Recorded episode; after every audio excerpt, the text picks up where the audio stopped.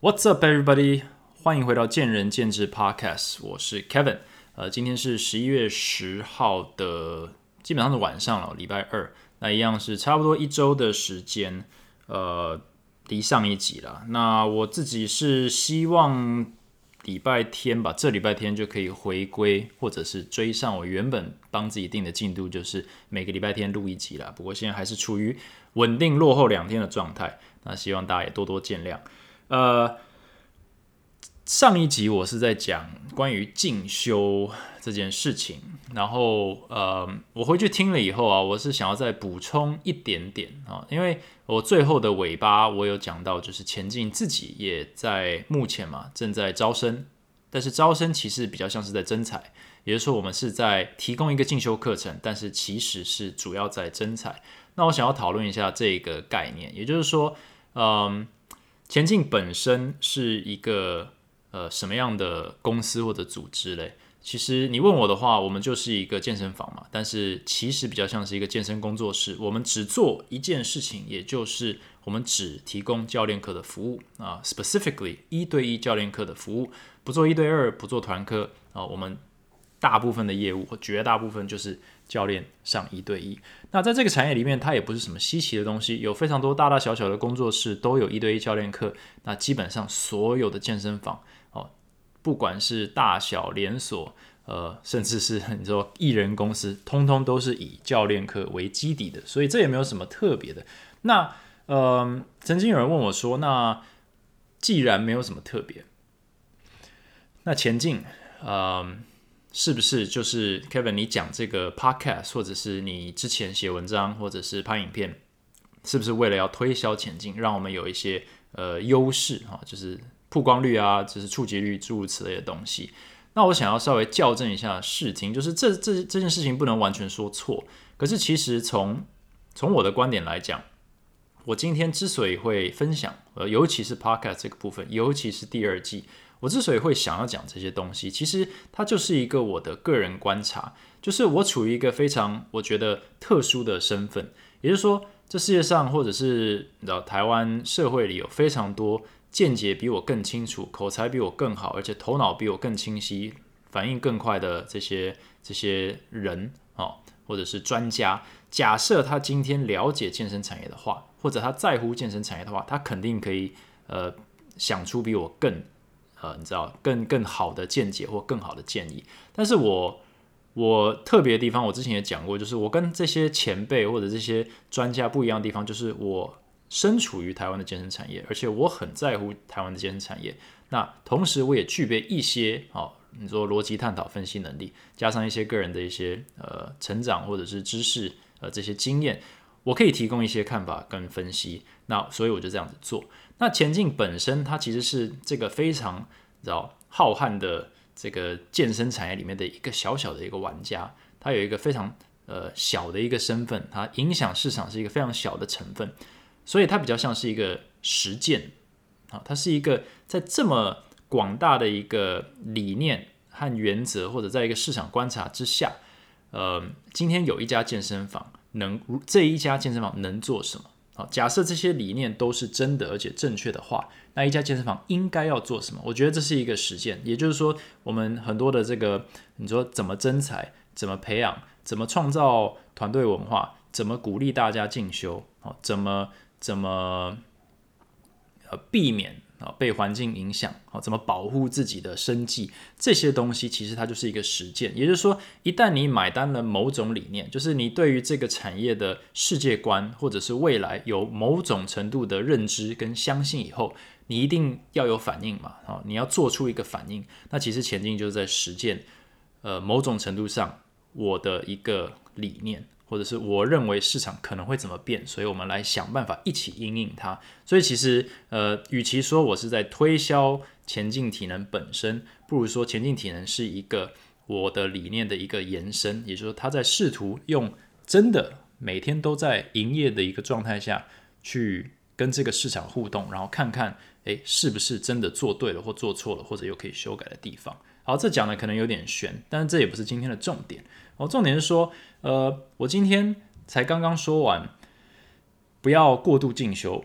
我马上就在尾巴提说，诶，我们这边有一个课哦，欢迎来进修，是不是听起来有点就是埋了一个梗，然后原来是要贩售自己的课程，这样听起来有点。好，有点这个可疑哦，啊，但其实我想要稍微形容一下，就是我们今天是真才先，然后培训，呃，应该说真才先，然后培养二，也就是说，我们今天主要这个课程，其实就是我们想要怎么培养我们自己的教练，我们认为一个教练应该要用什么样的步调和什么样的内容去学习。但是我们同时也不能忘记说，任何一个公司在产业里都有影响力，它都有所谓的社会责任。所以假设我们今天有余力的话，我们应该要把这个内容呢开放给其他人也稍微听一下，就算他并不会成为我们的伙伴，好，就算他可能会成为我们的对手，我觉得这是并不是一个特别说大爱或崇高的概念，而是它是一个呃，我觉得正确的想法。也就是说，我们今天不能够防着别人变强，啊，我们今天应该要让大家一起变强。在我们的能力范围内，也就是说，我今天希望能够培养出我的公司非常厉害的教练。但是，其实如果你把你这个理念放大，我们其实是希望这个产业所有的教练都可以变得很厉害，我们才能够在这个市场或者这个社会之中占有一席之地。我们并不是希望说，我们在这边在这个产业里面，每个人都打得你死我活之后。哦，只有一个胜者，一个胜者胜出以后，可以站在社会前面说健身产业很厉害。也就是说，我们其实与其跟彼此竞争，我们其实更需要彼此的帮忙。所以今天前进虽然并不会跳入这个所谓的培训呃培训课程的这个市场，去想办法培养出很大量的教练，或者是把课程行销给教练，说大家来上我的课，上完我的课你就可以变成好教练，就可以去赚钱。这个已经有非常非常。多的人在做，我们比较像是说，我们单纯好把我们教教练的方式呢，提供给市场，当为一个进修的选项。那今天假设你对于这个理念有一定程度的认同感，你可能就会来一窥究竟。那同时，我们当然也是优先把名额排给真的是在比如说寻找真才机会的教练了。我们还是有一点先后顺序。那我觉得，呃，这部分我讲最后一个点就是。如果我今天在形容我们这个 ASC 教练培训课程的方式，就是今天整个桌面，哈，你你你坐在你的书桌前面，整个桌面都是客户的需求。你如果是拿一张 A4 纸，你大概可以把它全部铺开，一叠 A4 纸，你把它全部铺一张，你应该可以把它全部涵盖掉。也就是说，你大概可以学会哦，用一叠 A4 纸，你可以盖住所有客户的需求，但是基本上都是薄薄一片。但是假设你今天呢？一样只有那一叠 A4 纸，但是你很明确的知道客户现在，也就是说接下来三个月或接下来一年呢，他所需要的东西只是这个桌子的左下角，你就可以把这叠 A4 纸叠的厚一点，去盖住那个 A4，呃，盖住那个桌子的左下角。现阶段你就可以带给他极大化的 CP 值。那你可能说，那其他的需求都没有顾到啊？那我会说，这就是上一集讲到先后顺序的问题。你在正确的时间点提供正确的价值给你的学员，其实你是带给他最大的价值。你如果把十年后他会需要学到的东西，在今年就拿出来用，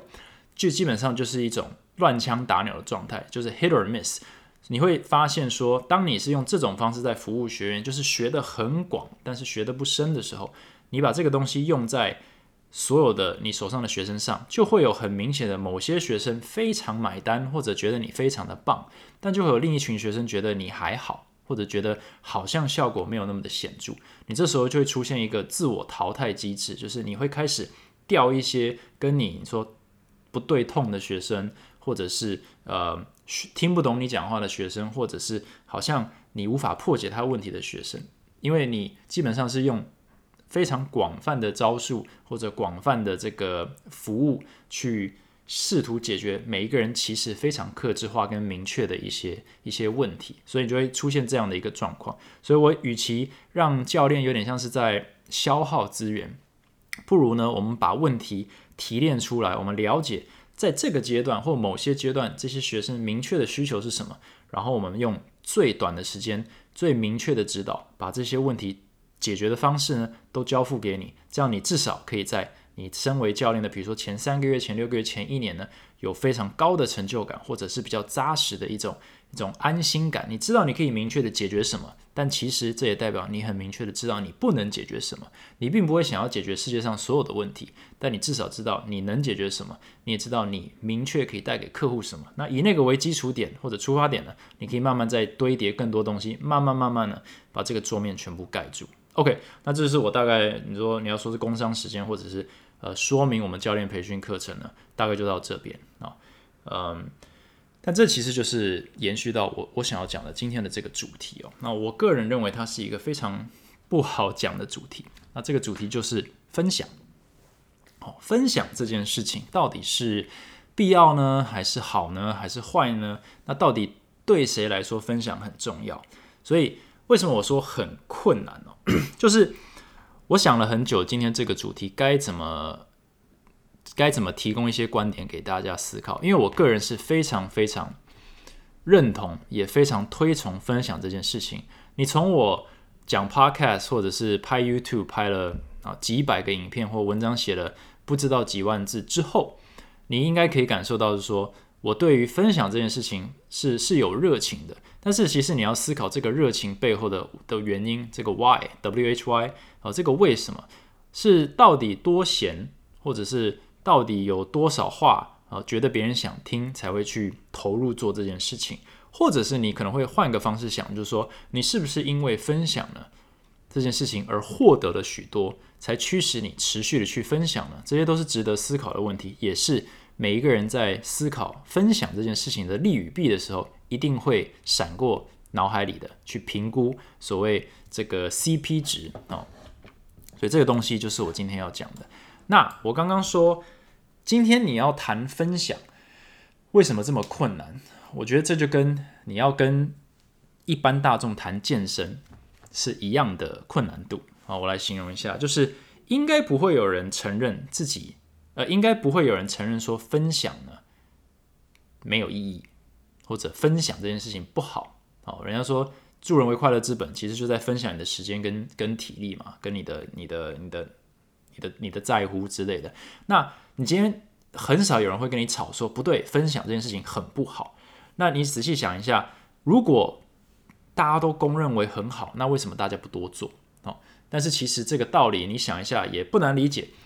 基本上全世界不会有人说运动很不好啊！你问你的这种五十年没运动的阿公阿妈，或者是呃亲朋好友亲戚哦，你说健康你要运动才会健康，他说我知道啊，我我我知道健康呃就是要靠运动哦，我也同意呢，不能只是靠什么养生食品，就现在大家的观念都都都正确了啦，就是一定要运动，可是他真的会去运动的人不多，那你真的你就是你把他你就是。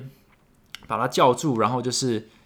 逼问他说：“你你不是承认说运动很重要吗？你为什么还是不运动呢？”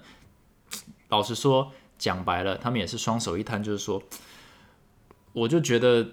就是 CP 值没那么高嘛，就是我觉得我的时间花在别的东西比较好，我觉得我的钱花在别的东西上比较好，或者我就懒哦，就是他是有很多借口。那其实就是说，他认为这个成本太高了，这是一个非常好的事情，我同意。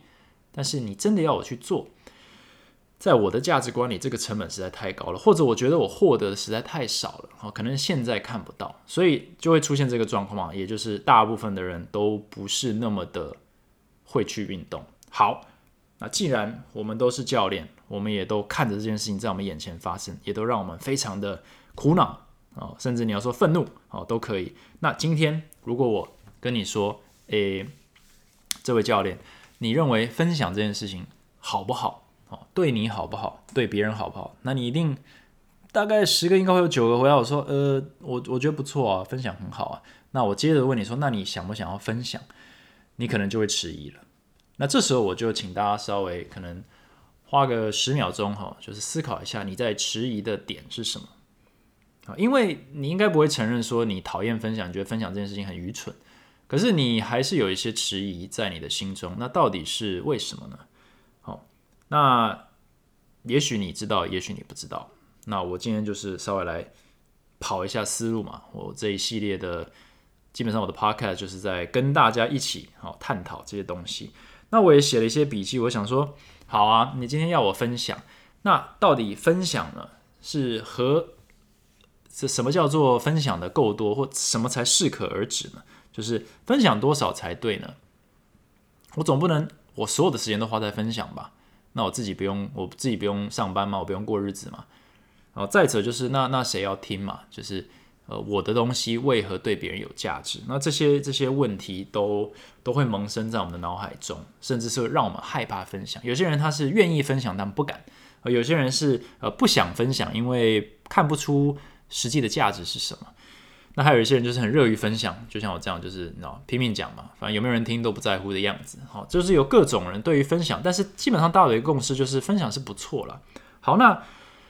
如果你找不出答案的话，你可以先思考，你今天如果被逼着分享，你会希望从中获得些什么东西？也就是说，分享的价值对你来说是什么？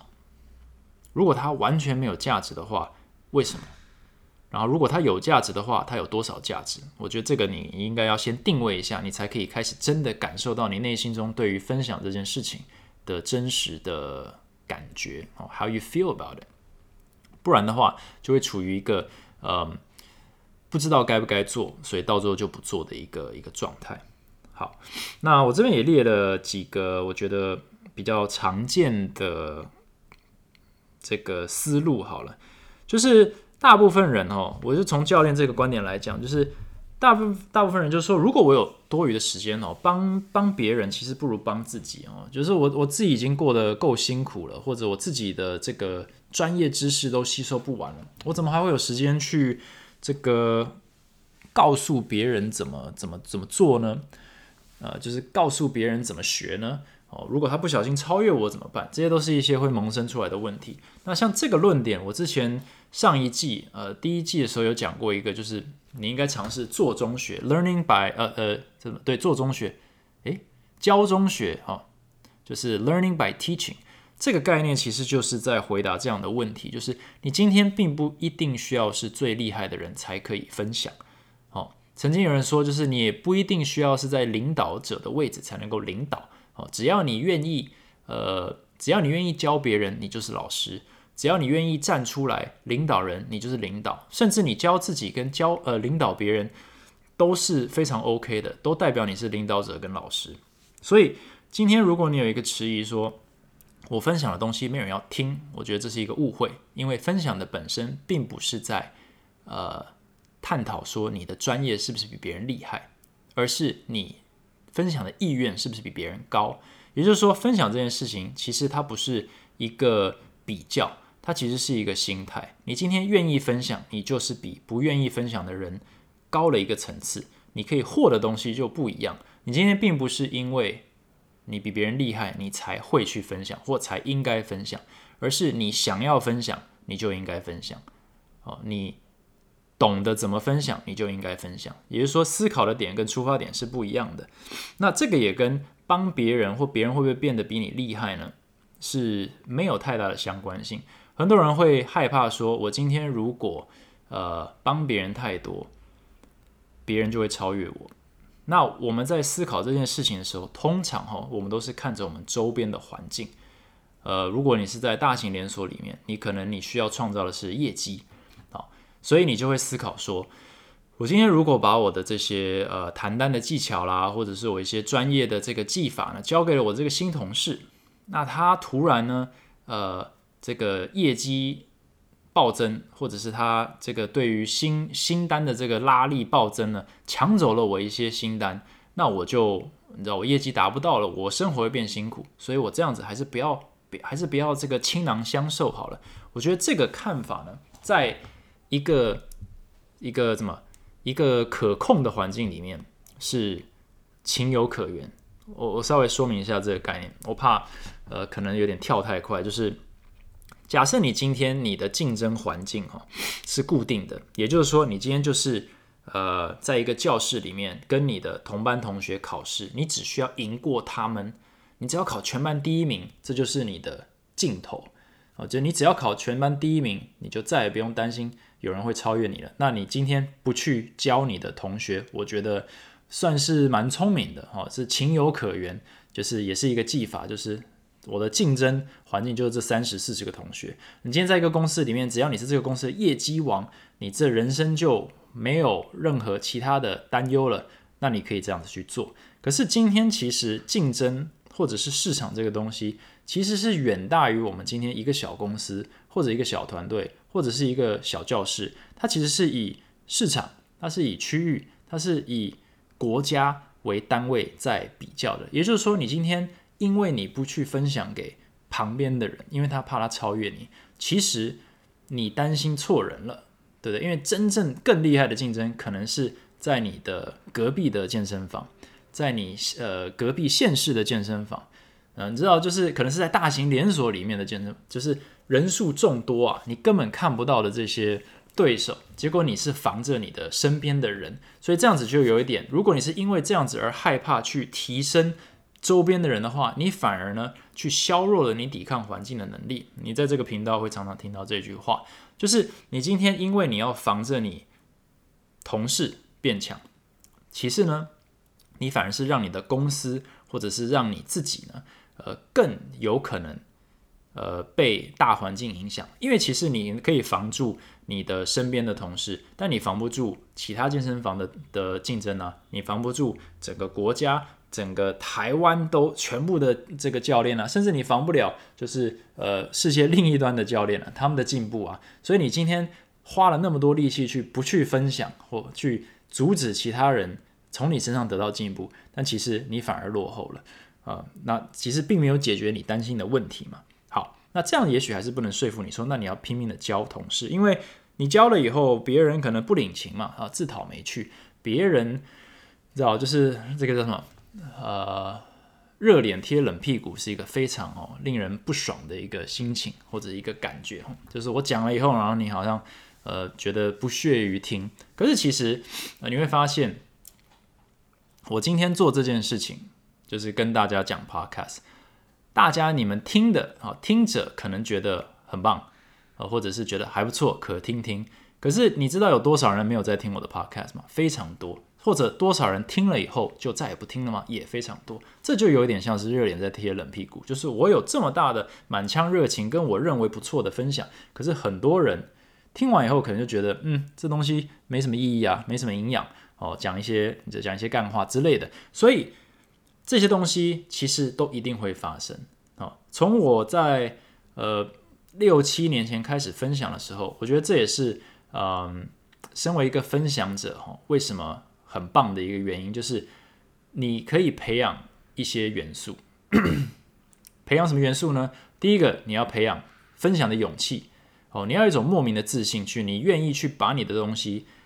丢在外面给人家审核。我我大概如果你。无聊的话，你可以去翻我所有过去这几百个 YouTube video，每一个上面大概都有酸民，或者不是酸民，都有人在批评我说你这么瘦啦，你的教什么动作那么烂哦，你练了四年重量还一样，然后举这个重量感出来讲啊，然后呃或者是讲的不正确，诸如此类的东西。我有些五年前的影片，到今天都还会有人留言来干掉我的内容，我都觉得他是不是就是刚刚才接触到网络这个东西，就是这东西是。需要勇气的，把你心中的话讲出去，给所有人去评论或者是思考，是需要勇气的。那你今天对于你自己的东西、自己的专业、自己的想法，有没有这样的一个勇气？我觉得是需要培养的。因为呃，世界很残酷嘛，啊，竞争很残酷。你今天如果连你自己内心的专业都不敢讲出来的话，你要怎么要求你的学生相信？你要怎么要求你的同事信任？你要怎么要求你的？你自己相信你自己可以在这个产业里活很久呢？如果你只敢把你的东西留在心里，自己知道自己很棒，我觉得这个是可以努力的一个方向。再来就是分享出去以后，绝对不会有人要听了。就是你哪来的勇气或哪来的自信，说今天听完以后人家会认同，人家一定会毛起来攻击。任何呃，我我印象最深刻，或者这段经验算是蛮印象深刻的，就是因为我也身处其中。就是当年当 IG 还没有那么的热络，或者是 YouTube 还没有那么的热的时候，大家基本上在台湾的健身界都是用脸书嘛，还有部落格，呃，在在写文章，然后分享。然后那时候就是非常大量的文章会被我们这些部落客写出来转贴，甚至是互相攻击。好，那这时候。每一个人的心智强韧度就很高，就有些人被攻击的是说他的，比如说他没有资格啊，他没有身份，他根本没有专业，他怎么可以分享？有些人是攻击说啊，你身材又不怎样，或者你长得也不出色，那你怎么可以分享？就你怎么觉得人家想要看你运动啦？或者说你的成效也不好，或者是你的动作也不对哦，你怎么敢分享这些？就是呃，互炮火是蛮猛烈的。那其实你会发现说，比较成功的那些布洛克，到了走到了今天，他其实都是扛得住这些炮火，并不是说呃扛住就是对，或者是脸皮厚，或者是不怕别人骂就是对，而是你如果敢把自己放入这个世界，因为基本上网络的世界或者是呃分享的世界哦。很多人是不论对错，他基本上只是呃对人不对事。所以你今天如果能够呃虚心的接受这些批评的话，其实你获得的是比不分不分享的人多很多。我相信这些呃布洛克或者是你说网红这些呃熬过来的哦，他都会你如果去问他们访问他们之类，他们都会说我是很感谢当时那些批评我的人哦，因为其实虽然感觉不好，但是确实。也是给了一些回馈嘛，就是哦，原来呃市场呢对于我的见解或对于我的分享是这样子，有一批这样的人是呃采取这样的看法，那我得到了免费的回馈，那我就去修正嘛，反正进步不就是这样子？我们想要去囊括各种哦正面的回馈、负面的回馈，然后因此而去进步。那其实我觉得这就是分享的第二个很大的，就是第一个它是需要勇气，所以应该要去培养这个这个。这个勇气做这件事情。那第二个就是它可以让你获得获得非常非常大量的反馈，有些是对的，有些是错的，但不论如何，它都是给你一个观点、一个视野。所以今天别人不想听，也是一个回馈。可你讲的不好啊，你你愿不愿意接受你讲的不好？你讲的就是非常的无聊，非常的生硬。那为什么这重要？你有时候。你转换到自己身上，你的学生就是觉得你讲的非常的无聊，非常的生硬。你要对学生生气吗？也不会。但是学生可能不会跟你讲，他可能就不续约了。所以这时候你反而，如果你能够把你的这种风格丢在呃分享的世界里，然后被别人泡的这个体无完肤，你至少哈，你的学生不会跑，因为你可以修正。但你今天假设不去分享的话，其实你就是有点少了这个少了这个机会了。我应该是这样讲。好，那 嗯，呃，这两个点我觉得都蛮重要的。那另一个我觉得非常有趣的点就是，今天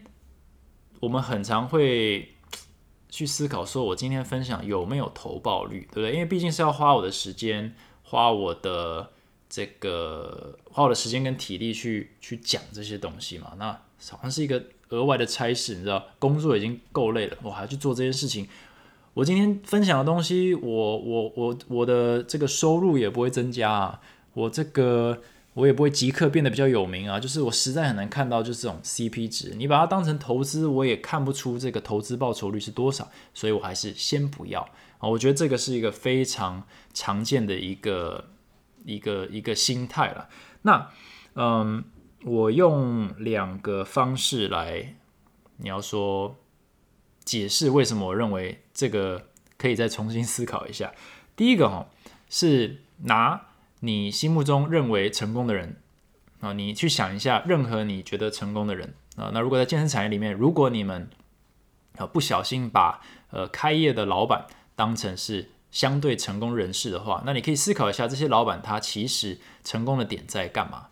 好，今天开业的人他有没有什么共同之处？或者是这些讲师，他们有没有什么共同之处？其实，在理念的不同，还有就是风格的不同之外，都有一个共同之处，就是非常的乐于分享，哦，然后非常的愿意跟其他人做交流。那你可能觉得分享是要讲出什么东西，录个 podcast 之类的，但其实你只要愿意跟其他人沟通，你就是在分享你的时间。在分享你的人生，分享你的专业，分享你的体力。那这个东西其实就是分享的本质，就是你愿意呢把另一个人呢包含在你的生活里面，包含在你的专业里面，然后跟他做交流，跟他做互动。不然的话，其实帮别人不如帮自己，你就把时间留给自己就好了。所以你会发现说，都是有这种分享特质的人，他最终可能会走上创业的这个或者当老板的这个身份。好，呃。但是并不是因为他们成为了老板，或者是成为了讲师以后，他们才习得，或者是才开始做分享这件事情啊，这完全是呃有因有果的，并不是呃两者可能可以互换。呃，举我自己的例子来说，我当年就是因为我很盲目的在分享任何东西，我今天才有呃可能开了一间健身房。假设我从来没有拍影片，我从来没有写文章，我今天突然萌生一个念头说我要开健身房，基本上也不会有这个机会。所以，但是我不可能在我当年开始分享的时候就知道说这个未来会成为这个机会，而是说我单纯是执着于分享的热情和我认为分享这件事情是正确的，所以给了我这个选项。呃，如果在平行时空里面，我也很有可能有很大的几率选择不要回台湾开健身房，不要踏入健身产业，也不会有接下来这些事情。嗯，但是我提供了我自己这个选项。所以其实很多的老板，他们很愿意，比如说，呃，一些知名讲师，他们之所以会成为讲师，绝对不是因为他们立志成为讲师，而是他们开始跟身边的人分享，讲多了以后，他就发现说，或者他身边的人发现说，你的东西真的不错，你有没有考虑让更多人知道？或者他讲出心得以后，他觉得说这东西必须更多人知道，所以他们开始迈向讲师之路，然后最终成为讲师。他们绝对不是因为希望能够成为讲师才逼着自己分享。好，那开店也是一样嘛。你今天如果你是一个非常厉害的教练，你其实要养活自己真的不难。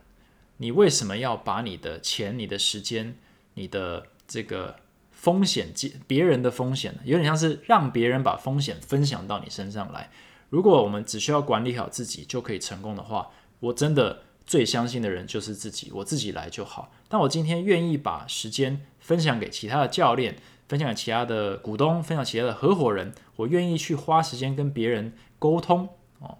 一个远比跟自己沟通困难的事情，为的是什么？为的其实就是分享这个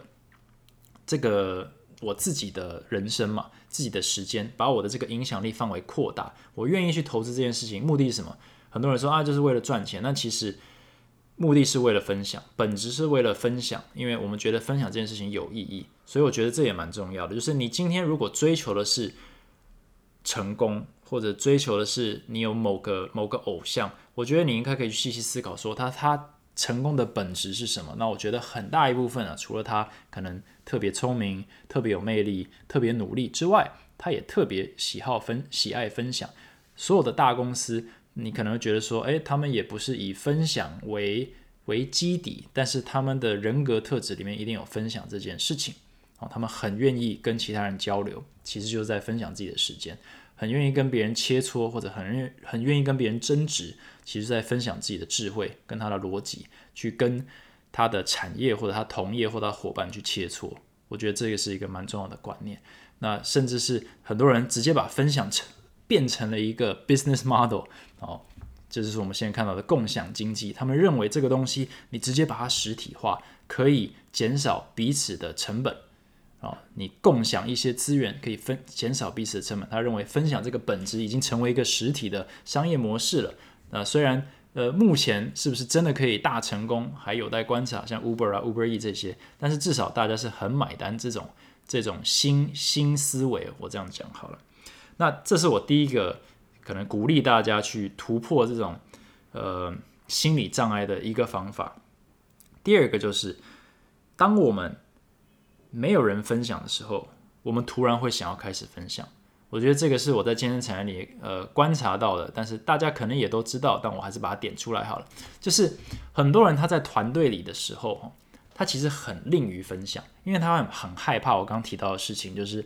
他很害怕别人把他学走了，或者他很害怕说啊，我这么努力，然后同事不努力，然后呢，就是有点像是搭便车，我觉得我心里过不去哦。他很在乎别人会如何运用他的分享去做什么样的事情，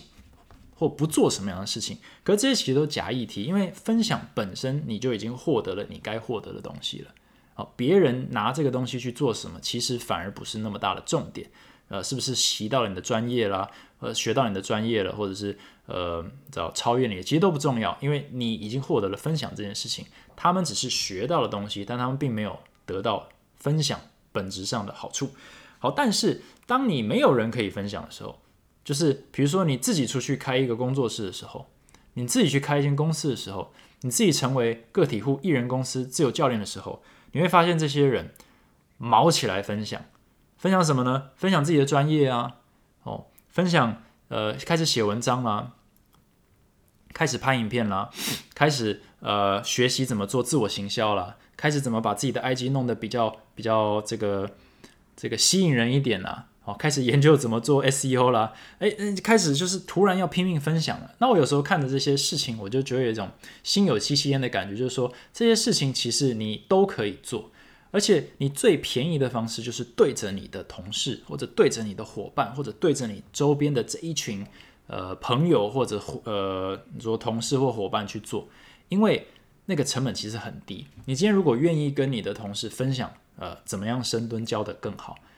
它其实可以帮你带来价值，而且你可以去等于说钻研或者是不断的提升你分享这个这个主题的能力。那等到你把它琢磨到很棒以后，你分享给更多人的时候，它更能够被市场所接受，你更能够创造出价值。但反而我们都是先压着不做这件事情，一直等到说我们都成为个体户的时候，我才拼命的开始写。所以我就会看到市场上有。无数个教大家怎么深蹲的影片，无数个在告诉大家呃运动多重要，无数个在呃推推广或者是鼓吹说呃什么呃中高年龄要运动啦，这个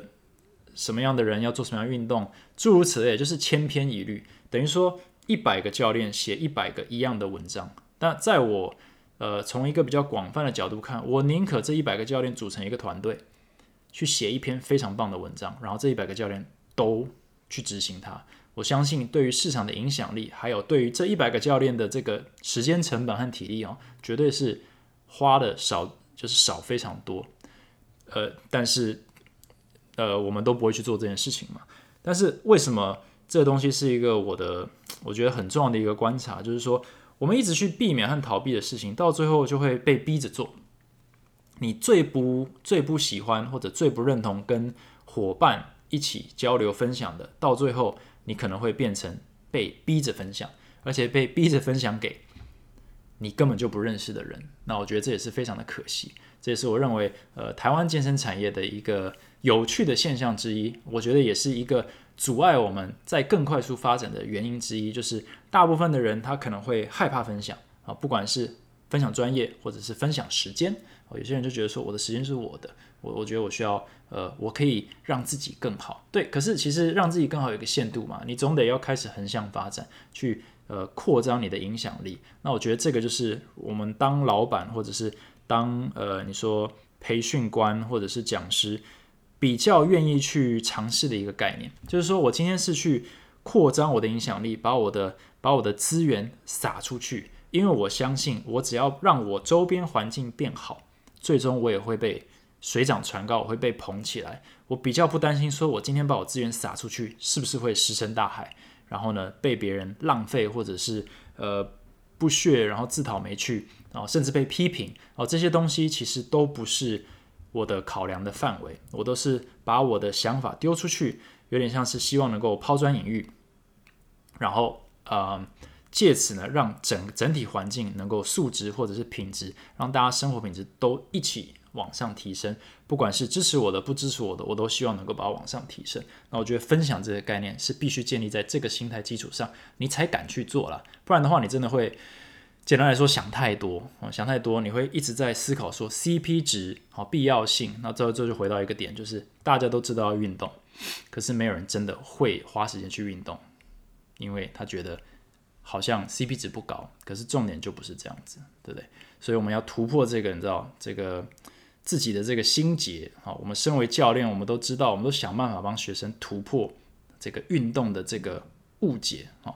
突破这个这个门槛。那我们是不是能够帮自己突破分享这个门槛呢？那我觉得这是一个呃这一集希望大概丢出去让大家思考一下的一个问题，这是非常困难的一个问题，因为毕竟人的时间有限，人的金钱有限，体力有限。而且我们都害怕失败，我们也害怕被超越。那如果我们要如何把这些都摆一边，把自己放到最小，把伙伴、公司、产业放到最大，有可能有一点太大爱了，可能不是一个大部分人都能够呃去思考的一个议题。但是至少我可以让它呃在你脑海中浮现短短的这个四十分钟，那也就够了。OK，那这一集就讲到这里啊。如果你喜欢我的内容的话，呃，欢迎到 Apple Podcast 帮我留个言，按个五颗星，然后发问，然后给我一些你的想法，这样我也比较知道说下一集或者是接下来几集的那个内容呢，可以往哪些方面去探讨。那另外你也可以直接到 IG Talks with Kevin，